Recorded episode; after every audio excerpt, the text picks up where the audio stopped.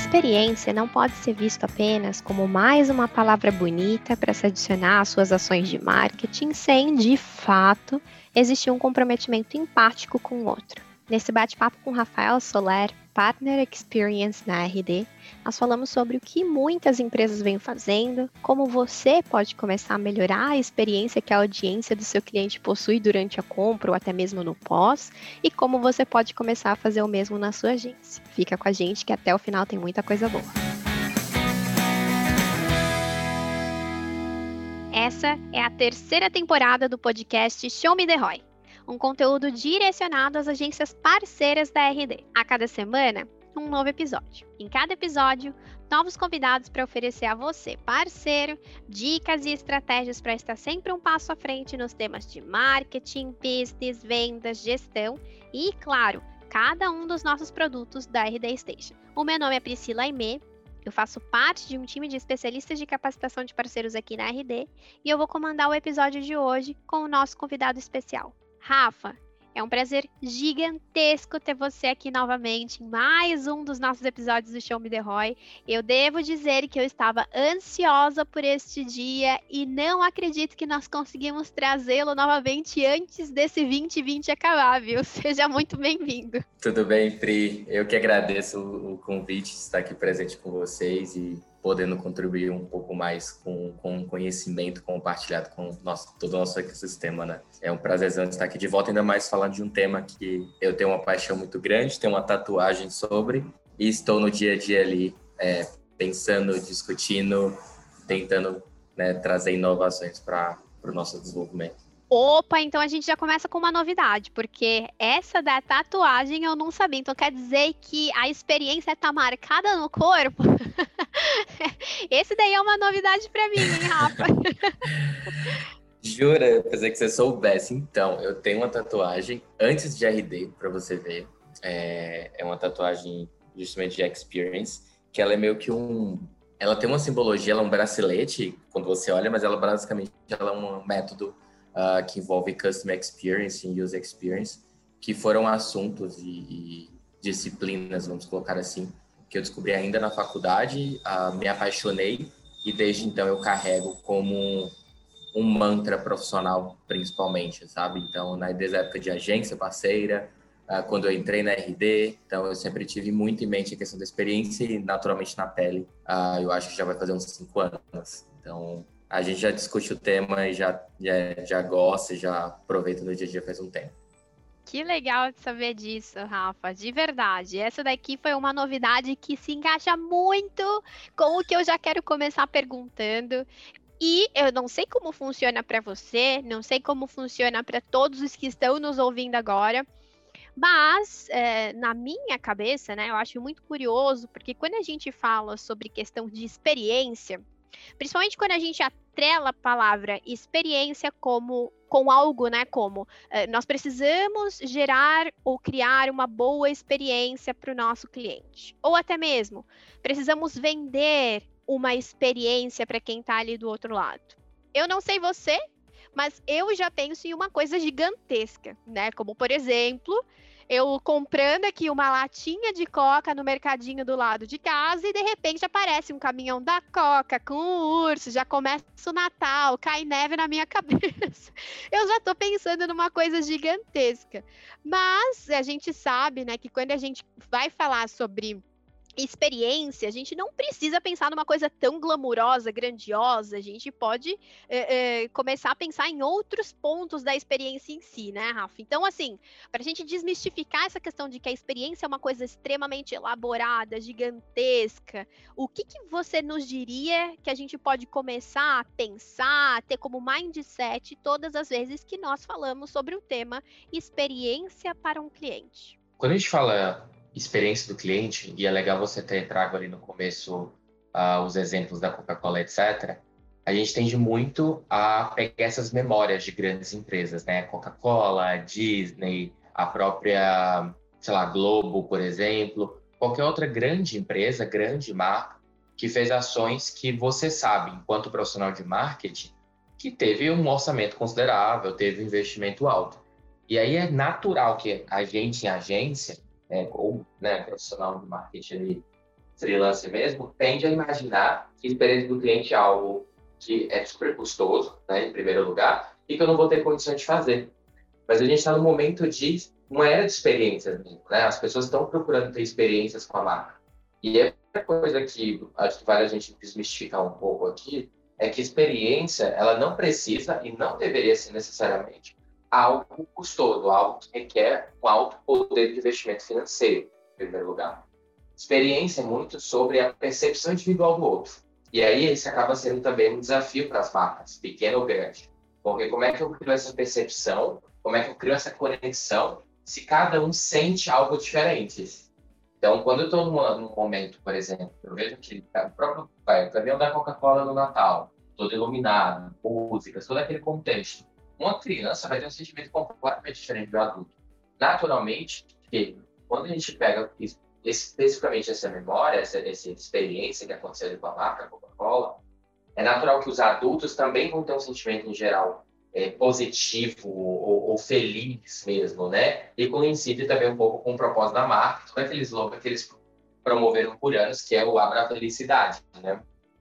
Mas ali o que é fato curioso é, se a gente for, eles conseguirem encontrar um meio ter de uma experiência criada, uma interação criada, pensando nos dois públicos, alunos e criança. Mas se a gente for pensar um pouco mais na pequena empresa, existem detalhes, coisas que você pode promover desde a campanha que você faz ali até de fato a entrega daquele produto, a entrega daquele serviço, que criam também uma experiência, uma conexão com a sua marca. E você não precisa de um grande orçamento. Então, experiência de uma maneira geral, ela é difícil de conceitualizar, de dizer faça X, faça Y, faça D e você ficou experiência. E ele está muito mais relacionado a como você entende o seu consumidor e se conecta de fato com ele. Seja através de uma carta que você vê na mão, que em geral tem muito bem, assim, basicamente de tem com reis, se a gente for pensar, até de fato uma grande experiência omnichannel que normalmente grandes marcas como Coca-Cola é, ou Sky Disney, por exemplo, promovem. É, e também, assim, é uma evolução, né? Tem uma...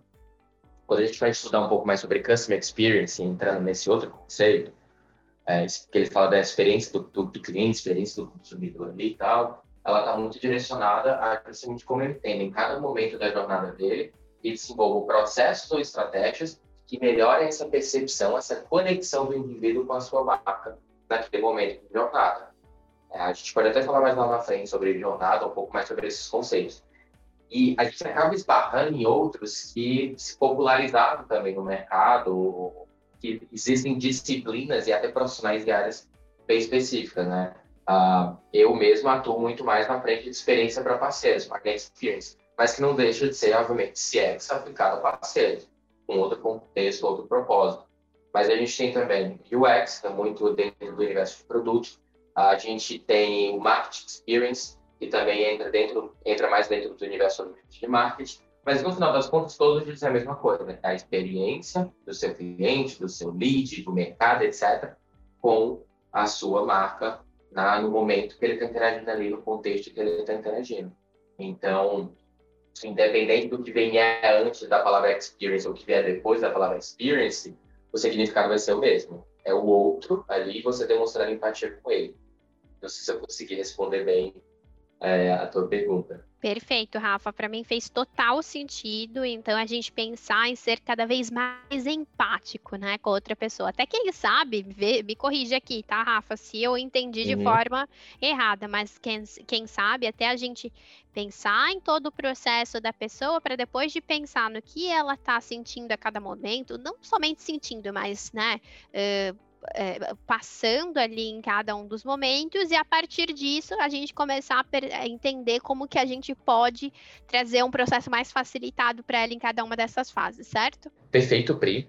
Você trouxe palavras ali interessantes, que é justamente a questão de ter um momento empático, a partir de, de fato do que o, o, cliente, no caso, né, o lead ali está sentindo, né, está de fato experienciando digamos assim, com a sua marca na, naquele momento de jornada, naquele contexto que ele está inserido. Só que isso tudo parte muito uh, de você entender a voz daquele cliente, né?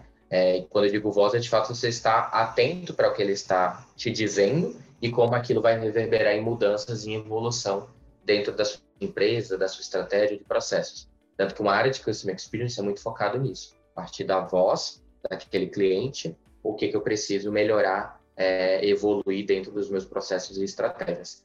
Uh, isso também todas as outras áreas que envolvem, de certa maneira, experience ali no, no título, vamos colocar. E é legal entender também que, quando eu falo de voz, não é nessa coletar individualmente esses momentos, mas é de fato a empresa está disposta a criar canais para ter essa voz sendo recebida e ativa em todo o seu âmbito, e ela está sendo disseminada internamente como fonte de fato da verdade, como uma fonte de insights enriquecedor para a evolução do negócio. De tudo, assim, é, é absurdo o nível de não só de, de inteligência ou de detalhes e dados ricos que a gente pode coletar a partir do momento que a empresa está aberta a ter uma escutativa com o cliente, com o parceiro, qualquer outro stakeholder ali na, do outro lado da mesa, vamos colocar assim. Muito legal isso tudo. Eu adoro o, o, tema e tô com várias dúvidas aqui sobre ainda, Rafa.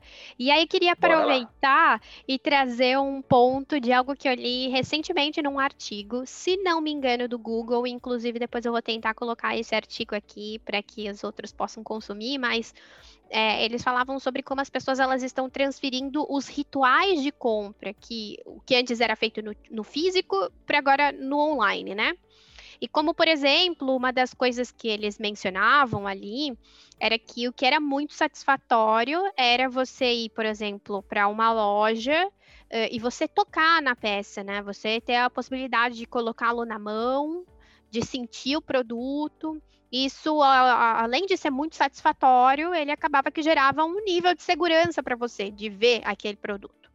E agora, uma das, um dos processos, um dos rituais de, que estão gerando uma satisfação semelhante, não podemos dizer que é igual, não, mas semelhante, ou então algo que está se transformando numa nova experiência para quem está consumindo um produto, quem está quem tá comprando o produto, é o ato de você recebê-lo em casa, né? Então, várias vezes, até, até na, na internet mesmo, a gente vê muita brincadeira que surge ali do pessoal falando não existe é, é, sensação melhor do que você comprar um produto e você escutar ou ficar sabendo que você recebeu, então que o rapaz dos Correios está ali na frente para fazer essa entrega, né? Se tornou uma experiência interessante. E a gente já vê que muitas empresas estão apostando muito nisso, né? Um, vou trazer empresas grandes aqui como exemplo mais para ilustrar, mas depois a gente vai trabalhando isso num, num cenário um pouco menor. Mas eu vejo, por exemplo, a Amazon que apostou algum tempo é, na força, nessa, nessa entrega um pouco mais rápido, como sendo uma força deles, como um, uma baita entrega, né? De ah, você comprou às vezes no final de semana, quando você vai ver segunda-feira tá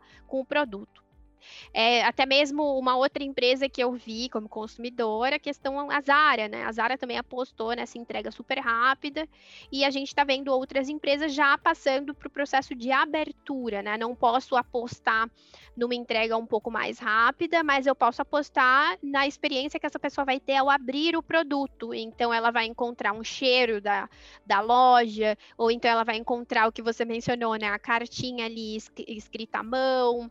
E isso tudo a pessoa apostando naquele processo de surpresa, né, de encantamento. E aí o que eu queria entender com esses exemplos, né, é como você acha que isso tudo ele acaba que se encaixa na experiência do consumidor mas principalmente levando em consideração o momento em que nós estamos, né? A questão da pandemia, tudo mudou muito rápido, já vemos empresas ali se mobilizando. Então, como você acha que isso cada vez mais impacta na questão da experiência do consumidor, como sendo um tópico importante a ser levantado em todas as empresas, Rafa?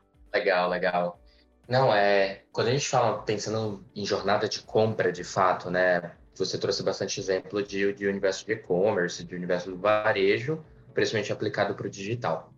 Primeiro que isso é tendência, de fato, eu não diria, até me corrigindo, tá? Não, não é mais tendência, é praticamente um requisito obrigatório, vamos colocar assim, para grandes e-commerces ou lojas de maneira geral, de fato, prosperarem no ambiente digital, estarem aumentando suas vendas, aumentando seu público potencial, seu, uh, seus clientes fiéis, né? E é importante lembrar que quando a gente fala de experiência, voltando rapidamente no conceito, existem basicamente cinco tipos quando a gente fala nelas. Então, eu tenho uma emocional, que a gente falou muito ali, todas as outras permeiam um certo nível de emoção, mas se a gente fosse tangibilizar lá, existe, por exemplo, a experiência sensorial, que é muito forte. Então, você citou, por exemplo, do cheiro ali, né? Que é, muitas marcas uh, usufruem de perfumes ou outro tipo de fragrância nos pacotes para reverter aquele espaço.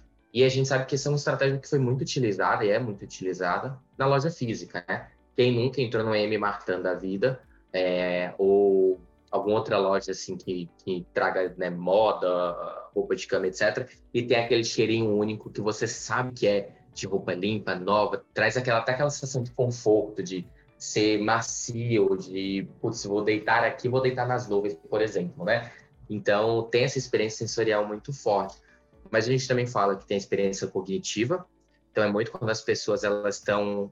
Ah, você traz provocações sobre uma nova perspectiva. Você traz um quase que um paradigma para ela e ela começa a, a tentar procurar entender formas inusitadas daquele problema, né? E quebrar aquele paradigma em si.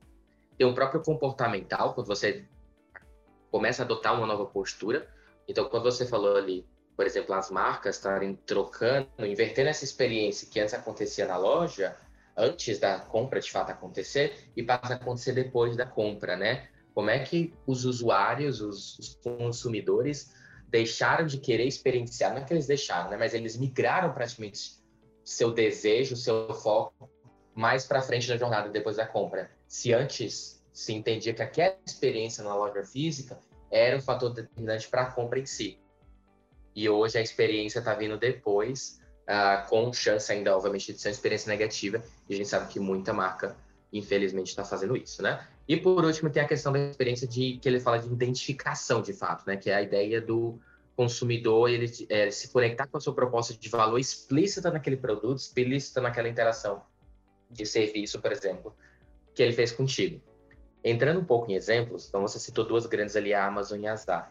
Se a gente for pensar é, no universo dos nossos parceiros ali com clientes pequenos e médio porte, Existem outras maneiras, e é explorando lá no início que eu falei, de pequenos orçamentos, pouco investimento, de você criar essa experiência é, com o, cliente e ainda gerar essa expectativa, obviamente, dele ter aquilo. Então, vou te dar. É, não sei se você já viu, eu, eu sou muito fã, por exemplo, de coisas que envolvem papelaria. Eu tenho uma coisa meio nostálgica com essas coisas. Então, eu gosto de livro impresso, por exemplo, odeio ler, que eu tenho um Kindle, mas eu odeio ficar lendo no Kindle, eu prefiro o livro físico, eu gosto da papelaria, eu gosto de brincar com tipografia, de canetas, etc. E a gente sabe que é um mercado ainda muito forte no, no Brasil de maneira geral. A coisa que eu mais gosto, uma das coisas que eu mais gosto, é seguir vários TikTokers, que são lojas, na verdade, de papelaria, pessoas que fazem, por exemplo, planners, cadernos individuais personalizados, esse tipo de coisa, canetas diferentes e tal, e eles mostram todo o box da caixa, né? toda a, a preparação da embalagem para quem pediu aquele produto. Então é muito legal você ver os detalhes quando ele se atenta, na hora que ele está montando, na hora que ele está, por exemplo, carimbando a caixa para trazer a identidade da, da, da, loja dele, como ele está posicionando, pensando com cuidado como ele está posicionando cada produto, que tipo de material ele está usando para colocar ali. Alguns, obviamente, utilizam de fragrâncias, outros utilizam de detalhes como ramos de flores, mas estão todos conectados com a experiência da marca, com digamos, o tom de voz que aquela empresa está querendo trazer. Ah, eu sou mais fofo, cute, nostálgico.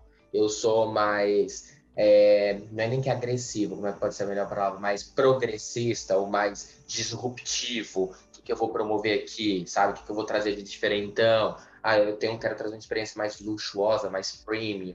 O que, que eu vou pensar aqui? Ah, vou pensar na renda. Vou colocar um, um tecido de seda são elementos na composição, e aí a gente mistura aquele é, experiência sensorial, naturalmente, a gente tem um que emocional, e em alguns casos pode até ter o, o, o, de fato lado cognitivo ali, se você trouxer algum desafio. Eu acho até que essa questão da experiência, é, de, do unboxing de coisas que você comprou, cada vez mais, até um, abre um parênteses, desculpa aqui, é, é muito interessante você ver consumidores colocando, e quando eu falo consumidores normais, gente normal, que não é influenciadora necessariamente, como profissão, como intenção, mas de certa maneira ele influencia o seu, seu público, por mais que menor que seja, né? E ele fala muito, eles fazem muito sobre a unboxing pago, sabe? Os, os recebidos pagos. Meu Instagram, esses dias, principalmente pós-Black Friday para Natal, essas datas comemorativas, eu vejo muita gente bombando, falando, ah, os recebidos pagos. Então é muito interessante como as pessoas, o consumidor está tendo essa percepção de que, cara, eu posso sim comprar um produto que eu acho interessante, que vai me promover experiência interessante, e eu quero compartilhar aquilo que eu recebi do pago. Porque essa ideia do unboxing era muito voltado para o influenciador, né? Quem popularizou muito esse desejo, esse conceito, foi o influenciador. Então, muitas pessoas assistem o unboxing de grandes influenciadores porque elas querem ver o conjunto da coisa ali. Tanto que uns criam um mistério, outros só abrem link seco no vídeo a cai. Mas tem, você cria um contexto ali, então é muito legal. Agora, como é que o pequeno pode explorar isso? Para mostrar como é que é o processo de, de, embalagem, por exemplo, do seu produto, os detalhes que você se atenta a colocar a, o produto ali na caixa, por exemplo. Isso tudo eu estou falando do e-commerce, né? Mas quando eu penso em serviço, por exemplo, quais são os detalhes que eu posso mostrar para o meu consumidor sobre todo o meu processo de construção? Será que em algum momento, eu pensando, pensando em agência mostrando o serviço dela, será que a agência poderia deixar mais claro como é que é o processo criativo dela? na hora que ela está se aprofundando na construção de uma persona, por exemplo, ah, Rafa, mas isso não é uma experiência direta. De fato, ela só está meio que mostrando o processo, mas e se ela mostrar aquilo conectada a, com o cliente, por exemplo? E agências que fazem a construção persona, de brainstorm, etc., fazendo uma imersão de fato no cliente, fazendo uma espécie de workshop com ele, um brainstorm, algum tipo de dinâmica. Cara, se você faz uma gravação, um vídeo daquilo, né, uma, de alguma maneira, mostrando como é aquele seu processo, você mostra que você tem um método, um conhecimento, ao mesmo tempo que você mostra a interação com aquele cliente, você de fato mostra a conexão da sua marca, né? a preocupação da sua marca com aquele momento. E óbvio, você pega uma experiência ali do, do cliente na, naquela situação que você acha que você cria uma conexão emocional mais forte. Mas existem maneiras de fazer, mais uma vez, ao pensar nesses detalhes a cada momento de jornada, o que, que eu posso criar? E até voltando um pouco para o tópico do que você trouxe, né, de que teve esse esse shift, essa mudança de a experiência da loja física para o unboxing em casa, etc., da, dos produtos, é legal entender que esses comportamentos vão evoluir. Daqui a pouco o unboxing não vai querer fazer diferença nenhuma, na verdade vai ser talvez meio que princípio obrigatório, vamos colocar assim, na, na logística, na entrega em si. E é importante sempre reforçar que no universo de e-commerce, a experiência no recebimento de produto, tudo pós-compra, ela é praticamente o fator único determinante para garantir a recompra daquele cliente ou, ou, a indicação, né, o referral daquele cliente para outro. Porque você faz um close ali na experiência dele, você fecha aquele conjunto de experiência e fala: caramba, da compra ao recebimento do produto foi foda. Deixa eu indicar para minha amiga aqui. Ou quando eu escutar alguém falando ah, que eu preciso do produto tal, vou indicar na Amazon, vou indicar na Magalu, vou indicar na Casas Bahia, ou qualquer outra grande e-commerce, ou pequeno mesmo, que promover essa experiência. Então é bem legal de, de você ver isso como vai mudando. E mais uma vez, voltando um pouco para a pergunta anterior, se eu tenho consultativa, que eu estou tendo aquela voz do cliente a todo momento entrando dentro de casa, aquela informação, e eu entendendo se foi ruim, se foi bom, se eu preciso melhorar aqui, acolá, etc., e retornar aquele em ação e tomar uma decisão e melhorar aquele processo, aquela estratégia, aquele unbox, eu vou estar numa melhoria contínua, numa evolução, promovendo sempre mais experiências e, naturalmente, mais expansão do meu negócio, né? No caso das agências, dos, dos clientes finais delas. Adorei saber sobre isso tudo. Tinha, não, tinha muita coisa que eu não conhecia ali que você trouxe. E agora, Rafa, eu queria que a gente começasse a se direcionar para uma camada ainda mais prática, né? Porque a ideia aqui é que nosso, os nossos parceiros, depois de escutarem o, o, o, nosso episódio, eles tenham alguns insights de como aplicar, ou então que procurem saber um pouco mais até sobre para realizar para a sua agência ou então para os seus clientes. E aí, é, o que me vem à mente depois disso tudo que você me trouxe é, Rafa, existe uma jornada que possa ser construída com base no que a gente conhece do cliente, ou seja, do que a gente espera que ele faça, de como ele se sente. E se existe essa jornada, como que a gente pode começar a montá-la, né? Como que a gente pode criar então toda essa jornada para de fato a gente chegar ao que uma pessoa vai sentir quando abrir uma caixa, ou então o que vai sentir quando a gente entrar em contato com ela através do nosso CS barra atendimento? Como que a gente pode fazer todo essa, esse exercício de empatia, de se colocar no lugar do nosso cliente? Existe sempre. É, na verdade, se a gente for ver, existem muitas técnicas já, métodos, frameworks dentro do mercado. Quando a gente fala em jornada, se a gente for pensar a própria jornada de compra que a gente fala muito aqui na RD do ponto de vista de marketing e vendas, ela é uma jornada sim, construída a partir de um entendimento de experiência do cliente, experiência do consumidor ali na ponta. É, com as suas devidas variações, ajustes, digamos assim, para cada modelo de negócio ou cada segmento de mercado, a jornada, ela praticamente, quando a gente pensa em jornada de compra, ela permanece aquelas quatro grandes fases imutáveis, uh, com as suas devidas, mais uma vez, especificidades para cada situação. Mas é legal entender que quando a gente fala de jornada, mais uma vez, do ponto de partida, como você comentou, os dados, né? Então, partindo do pressuposto que eu tenho esses dados, essas informações, eu tenho de fato começar a tabular isso, colocar numa espécie de framework, por isso que a jornada existe muito para isso, para nos ajudar a entender onde estão as dores, onde estão as falhas, digamos assim, de experiência, para aquela marca, para aquele negócio entender o que, que eu preciso melhorar. É um processo, é uma ferramenta, é uma informação que eu estou fornecendo, é uma estratégia de maneira geral, é uma estrutura operacional né, de colaborador, de função, etc., que está equivocada, é, estou tendo muito atrito, menos atrito, e aí a gente começa a entrar nos pormenores e nas diferentes camadas. Quando a gente fala em mapeamento de experiências, existe até um livro bem legal é, que ele fala sobre diversos métodos ou modelos diferentes, mas eles vão desde a jornada, como eu falei, a jornada de compra é um exemplo de mapeamento de experiência mais específico, Existe o ciclo de vida pensando do ponto de vista macro, o life cycle, como você encontra muito conteúdo em inglês. Então, a ideia do life cycle é que ele mostra numa camada macro as grandes fases que aquele cliente, aquela pessoa teve com a sua empresa. Desde quando ele era um, um lead, digamos assim, na verdade até antes de tornar um lead, porque um lead parte do pressuposto que ele é um contato, vamos colocar um visitante, ou seja, ele, é, ele existe na, no mercado, no ambiente digital, eu só não sei quem ele é ainda, até de fato ele se tornar um cliente advogado da marca, né? Um cliente é, que vai estar te indicando ali. Então, tem muita empresa que faz esse life cycle para entender que é, ó, quando a gente mapeia isso, eu pego desde o marketing até de fato, por exemplo, uma área de retenção e é onde eu vou identificar meus pontos de melhorias. E tem empresa que vão fazer janelas específicas, porque mapear a experiência num nível de detalhe e cobrir todo esse life cycle demora é um esforço muito grande. Então, pensando no universo de agência, eu, é de fato recomendado que comecem pela jornada de compra, que é o clássico. Eu sei que a gente fala muito sobre isso, mas quando a gente fala em jornada de compra, a gente se aprofundar um pouco mais e até entender quais são as particularidades daquele modelo de negócio ou daquela jornada. E entender o seguinte, quando eu for, quando até não passou essa, verdade, a jornada, ela é uma ferramenta para te mostrar, para te ilustrar onde estão as dores e você, mais uma vez, priorizar por onde você vai começar a melhorar. Você dificilmente vai ter recursos, vai ter investimento e apoio, obviamente, do cliente para mudar tudo de uma vez, de uma hora para outra, de ponta a ponta. É, nenhuma empresa, de fato, consegue isso, não falar nenhuma empresa, mas mesmo Coca-Cola, Disney, com o alto poder que elas têm, elas não modificam uh, melhoram todas as experiências negativas ou problemas que elas encontram do dia para a noite. Então, elas têm que priorizar, eventualmente. Existe uma. Então, com isso dito, existe uma ferramentazinha, uh, um framework, na verdade, que eu gosto muito de usar, que é o da Gartner, que é a pirâmide de CX, por exemplo.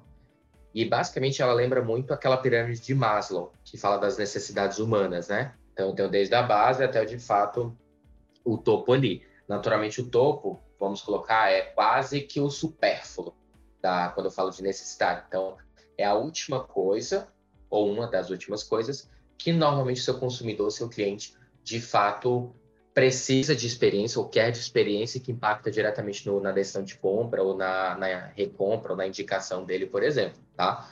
É, mas existem coisas básicas que deveriam estar aplicando e eu acho que ali é onde as agências deveriam mais focar quando elas mapeiam a jornada e onde elas deveriam, por exemplo, priorizar a, a, a, as melhorias né, que elas vão procurar para cada cliente. Dando exemplos um pouco mais claros, tá? Na base, por exemplo, dessa pirâmide, da pirâmide de CX, da Gartner, você vai encontrar que ele fala muito sobre fornecer informações que eu posso usar. Basicamente, ele está usando esse textinho. O que, que isso quer dizer?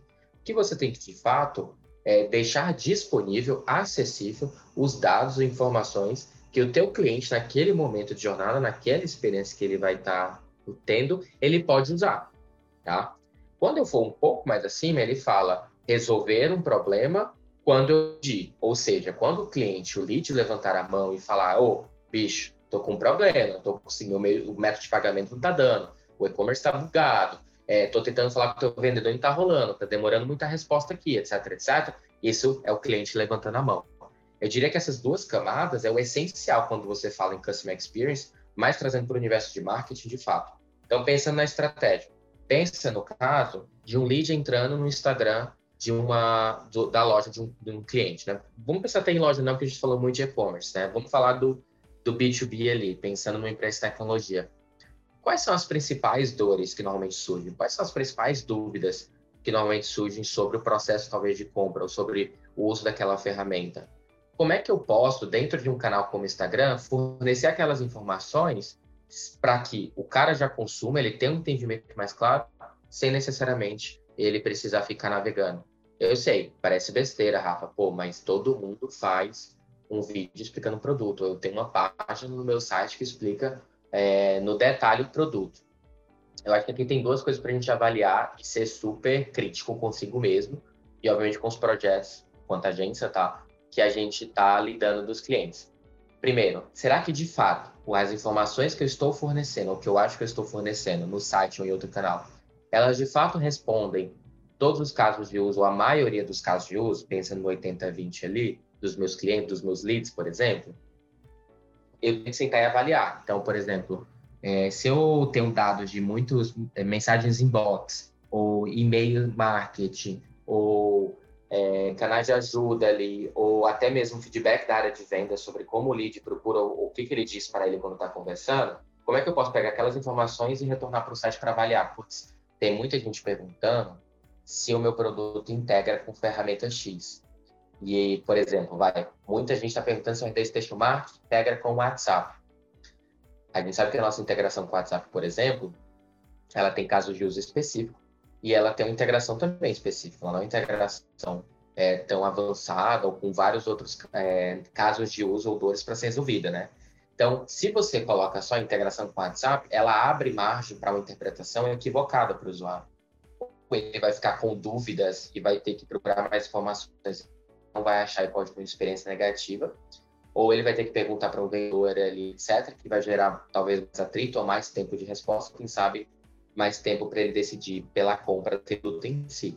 Então, como é que está de fato a avaliação é, desses sites, dos projetos que vocês estão fazendo? E como é que essas informações elas também podem estar descentralizadas. Elas não precisam estar no só no site da empresa. Então, voltando ali para social, será que eu não poderia colocar um destaque que eu, que eu explique as principais das informações? Agora, com a função guides do Instagram, que é relativamente novo, será que eu não posso fazer um guide ali, é, vários guides diferentes sobre talvez grupos de funcionalidades do meu produto ou do meu serviço, o que for que eu estiver vendendo?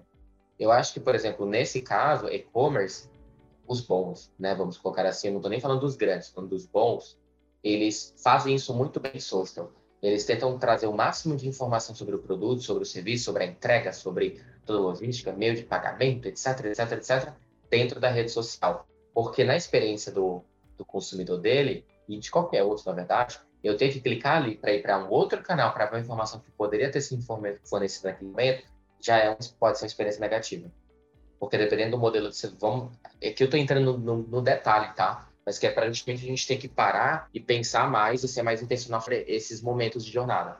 Então, provavelmente o cara vai clicar, se ele usa iPhone, eu acho que no Android também, ele vai abrir meio que o browser dentro do próprio Instagram, que dependendo, dependendo da estrutura do site, pode quebrar, pode não ser tão efetivo naquele tipo de responsivo. Às vezes ele clica e vai de fato abrir um Safari ou qualquer outro browser que ele tenha dentro do celular dele e depois para entender que ah, não não está claro as informações aqui, ele vai ter que entrar em contato com alguém. Então, ele teve que sair de três locais diferentes, ir para três locais diferentes para responder a informação que poderia estar no destaque ali no início, né?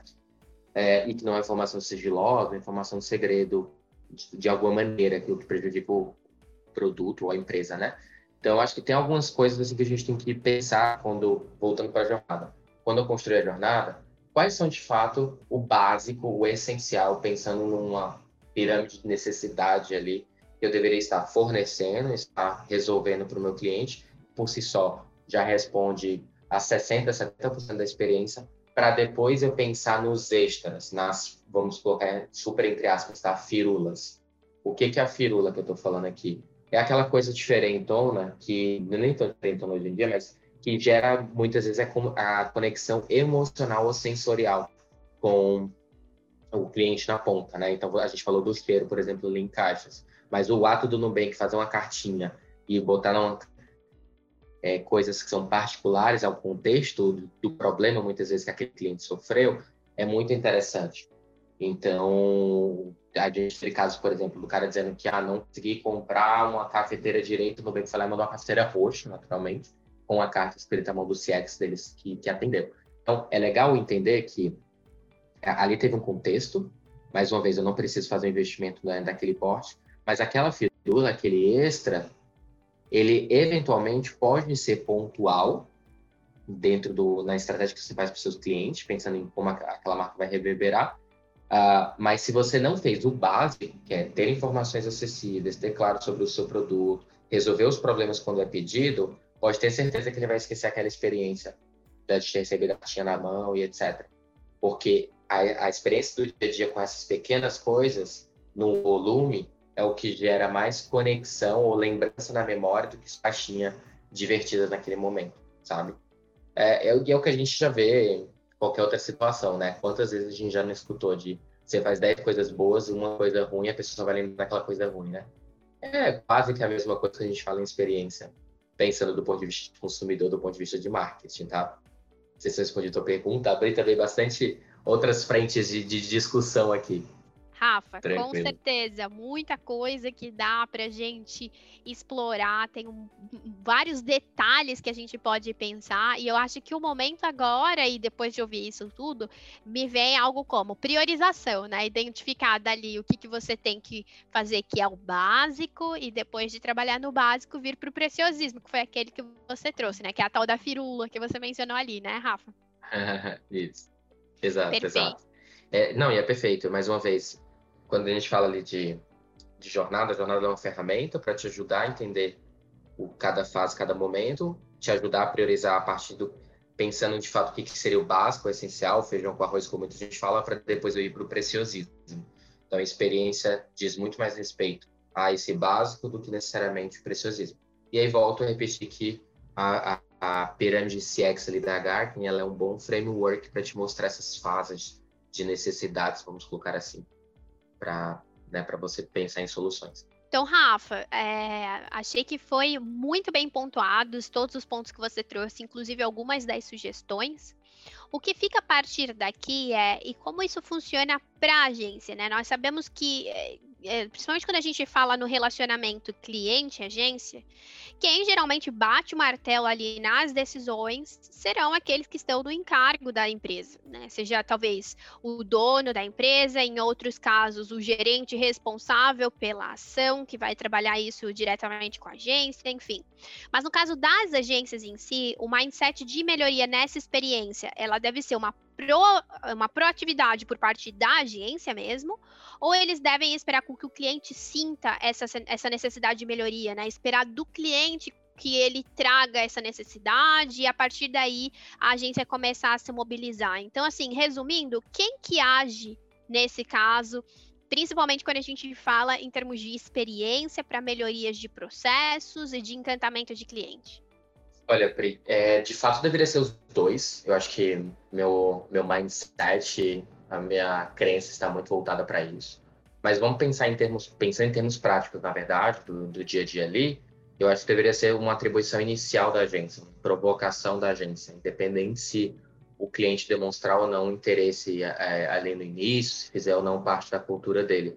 Eu acho que o, o ato de chegar, a agência chegar e falar cliente, temos que pensar na experiência do seu consumidor aqui na ponta, do seu cliente na ponta, é, e para isso a gente identificou essas falhas, não nem usar falha, mas essas necessidades de melhoria, né, a gente atenuada como a gente traz a, a necessidade, é, seriam importantes e impactam diretamente na taxa de conversão, não só na venda, mas na, na reforço mesmo de marca, na questão de indicação, de referral da marca, etc e, e aí ela ser mais provocativa nesse sentido. Isso muito porque eu entendo que a agência, cada vez mais ela está caminhando para um modelo de negócio que ela de fato é um parceiro de negócio. Ela não é um executor de marketing, ela não é uma empresa somente contratada para criar uma peça de social, criar uma campanha, criar um e-mail marketing, ativar uma automação.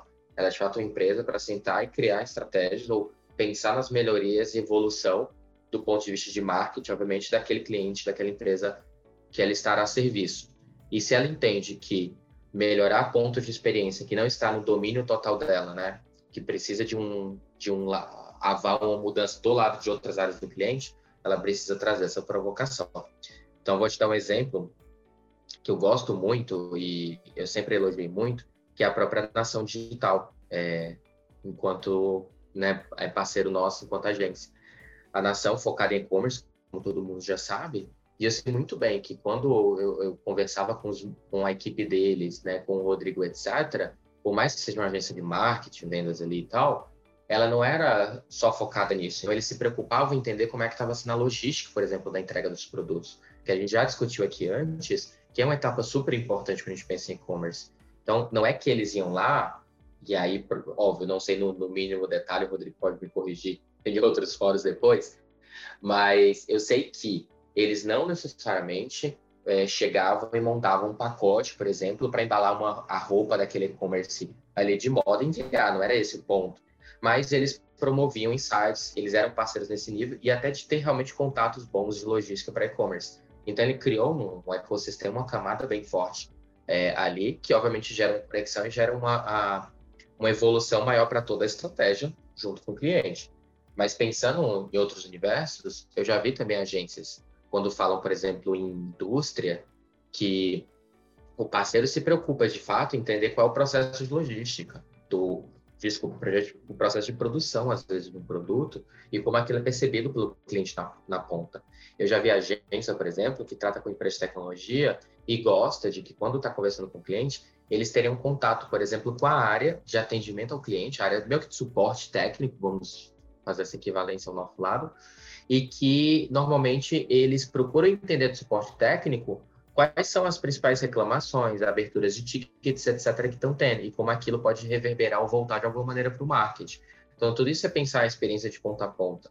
E no final das contas, está tudo conectado, né? E tudo volta é, para o marketing, seja como um ponto positivo ou até realmente como um ponto negativo, uma crise que de alguma maneira você vai ter que lidar. É, e aí, se a gente for pensar um outro benefício para a agência, é justamente o ato da agência, no primeiro momento, já se posicionar, já trazer essa provocação de preocupação, já pode, quem sabe, num, num futuro super próximo, evitar uma dor de cabeça para ela, evitar um retrabalho, evitar que ela tenha que se explicar, talvez, porque os, os resultados não estão indo bem, evitar, por exemplo, qualquer tipo de crise maior, porque na ponta o produto não foi entregue, o serviço não foi entregue, ou foi entregue com, com uma experiência ruim ali, e obviamente ela não tinha controle sobre.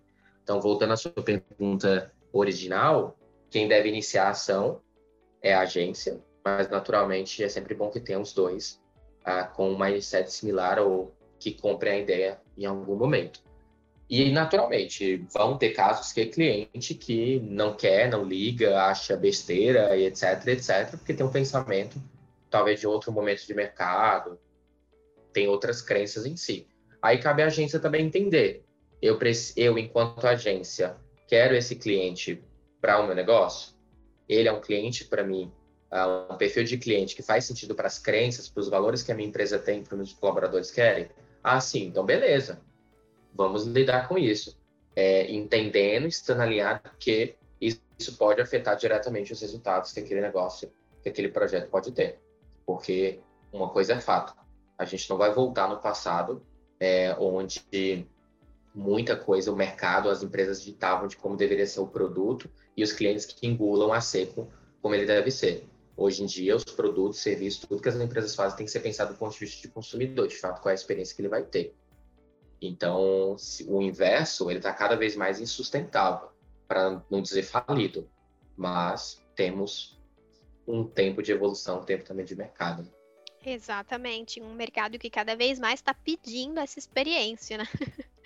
Mas, Rafa, então, uma coisa que eu posso tirar aqui do nosso bate-papo, se a gente for olhar cada uma das tuas respostas ali, é que a gente viu várias situações das quais a gente consegue fazer uma aplicação de uma melhoria de experiência, principalmente nas ações do nosso cliente, né? Mas se a gente começar agora a funilar o nosso papo e a gente falar especificamente da experiência em que o cliente pode ter com a agência, né? Então, não falando mais somente das estratégias que a gente cria para o nosso cliente, de tudo que a gente tem proporcionado enquanto entrega, mas em especial do que nós podemos fazer dentro de casa.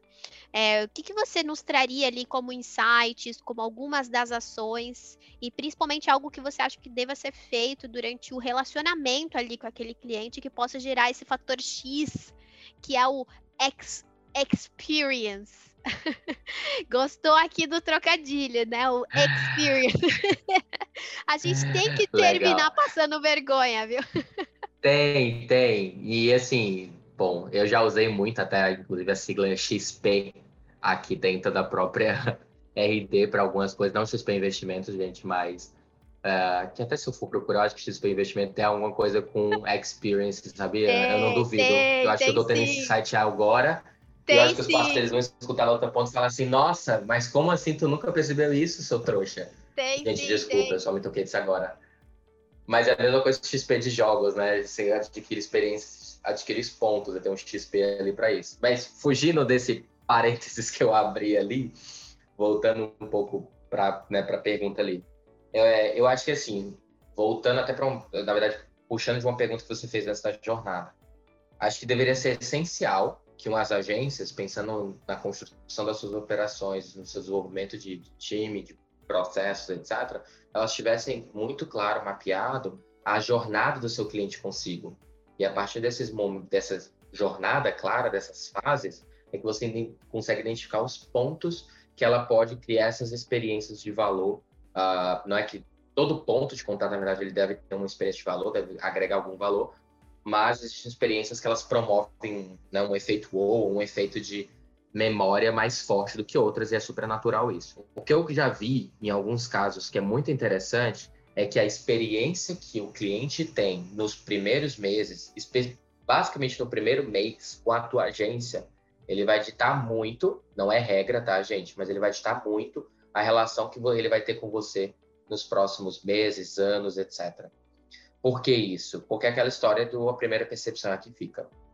Então, eu diria que o primeiro mês ele é quase que fator crucial, os primeiros três meses, vou colocar assim, é fator crucial para você ficar atento a como você está atendendo, a como você vai estar respondendo o cliente, a como você vai estar entendendo a necessidade, o projeto dele, como você vai estar desenvolvendo as estratégias, adaptando aquelas estratégias e, obviamente, gerando os primeiros resultados.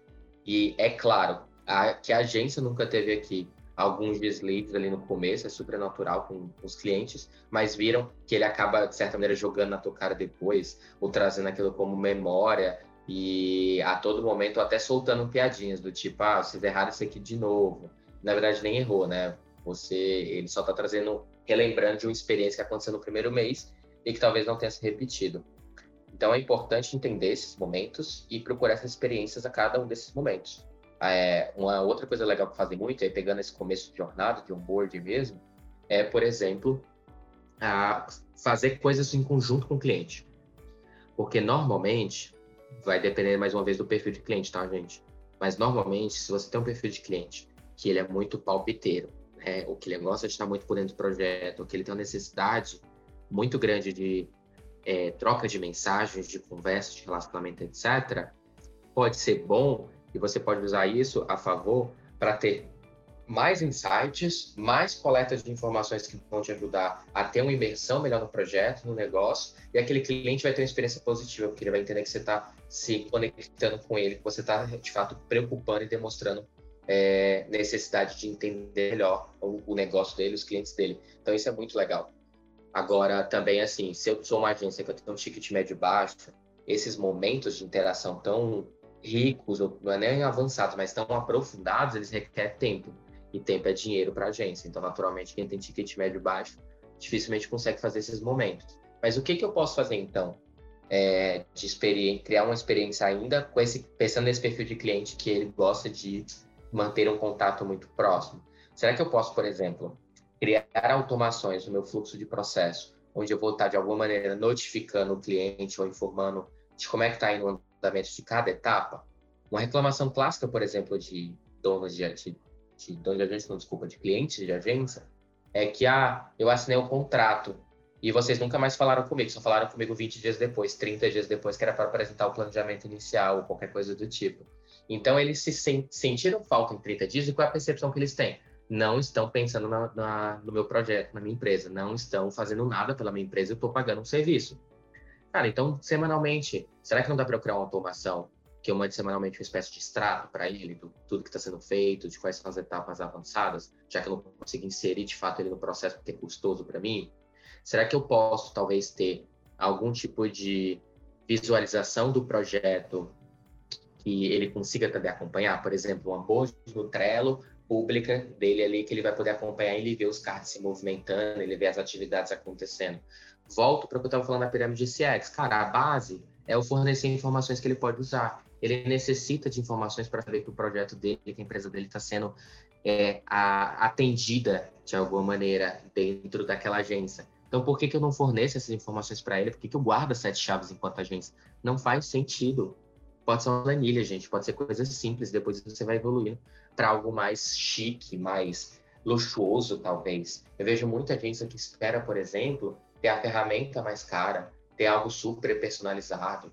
Vai, por exemplo, ah, eu gostaria de ter um Trello pago, onde eu personalize o fundo que eu vou conectar com a identidade do cliente, onde eu crie isso, aquilo, outro, etc Cara, de fato, isso cria toda uma experiência mais profissional e mais avançada da tua relação com o cliente. Mas se você fizer um Trello simples, onde tem o um mínimo de cartão, não precisa ser nada, e você usa o fundo azul do Trello, cara, aquilo já é 70% de experiência positiva ou mais, digamos assim, para o cliente, porque o que ele quer ver nas pontas é, a, é aquela informação, ele não quer ver a, o background com a foto da, do prédio da empresa dele, porque você se preocupou com isso, saca?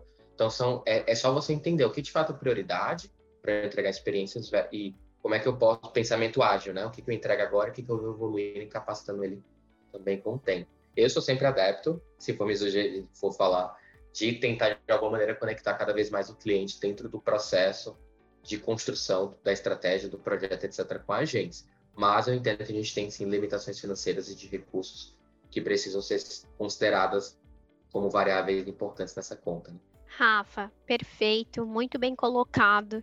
Eu queria aproveitar o momento para agradecer a sua disponibilidade por ter compartilhado tanto conosco hoje. Foi de verdade uma troca muito bacana e cheia de ideias para a gente depois colocar em prática, ou pelo menos é, buscar ainda mais informações sobre o tema nos próximos dias, né? Então, muito obrigada mesmo por você estar aqui conosco e por ter participado de mais esse episódio.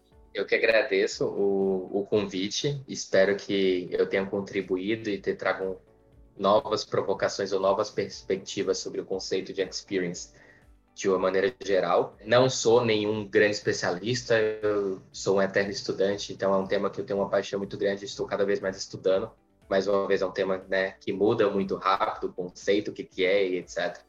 Se me permite, eu super indicaria quem não acompanha, mas que passa a se acompanhar, o Edu Fonseca, da Dive, nosso parceiro Platinum, e o Edu também é, é expert, é, né, nosso parceiro expert, porque o Edu, o Edu é um grande especialista em Customer Experience, é um profissional que eu admiro muito, conhecimento muito mais vasto que o meu, naturalmente, e é muito legal acompanhar uh, todo o conteúdo que ele promove, principalmente ali no Instagram dele, uh, sobre esse tema, e eu acho que dá para tirar vários outros insights novos também de como você aplica a agência no dia a dia para cada tipo de cliente que você possa ter. Simplesmente adoro quando a gente faz referência aos nossos parceiros, porque eles realmente são ótimos. Cada qual tem a sua é, é especialista em algo e sem dúvida pode agregar ainda mais para o papo, caso alguém queira aprender um pouco mais, ou então saber como ampliar ainda mais o conhecimento. Mas nesse momento eu queria aproveitar para agradecer a cada um de vocês que nos acompanharam até aqui.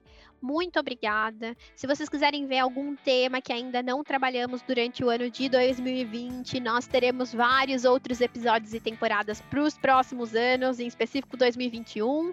Então nos envia um direct no rd.partners que com certeza a gente vai providenciar o tema que você tem mais interesse. Além disso, queria deixar aqui o nosso grande abraço. Nós estaremos juntos na outra semana com novos convidados e com certeza muito show me the Roy.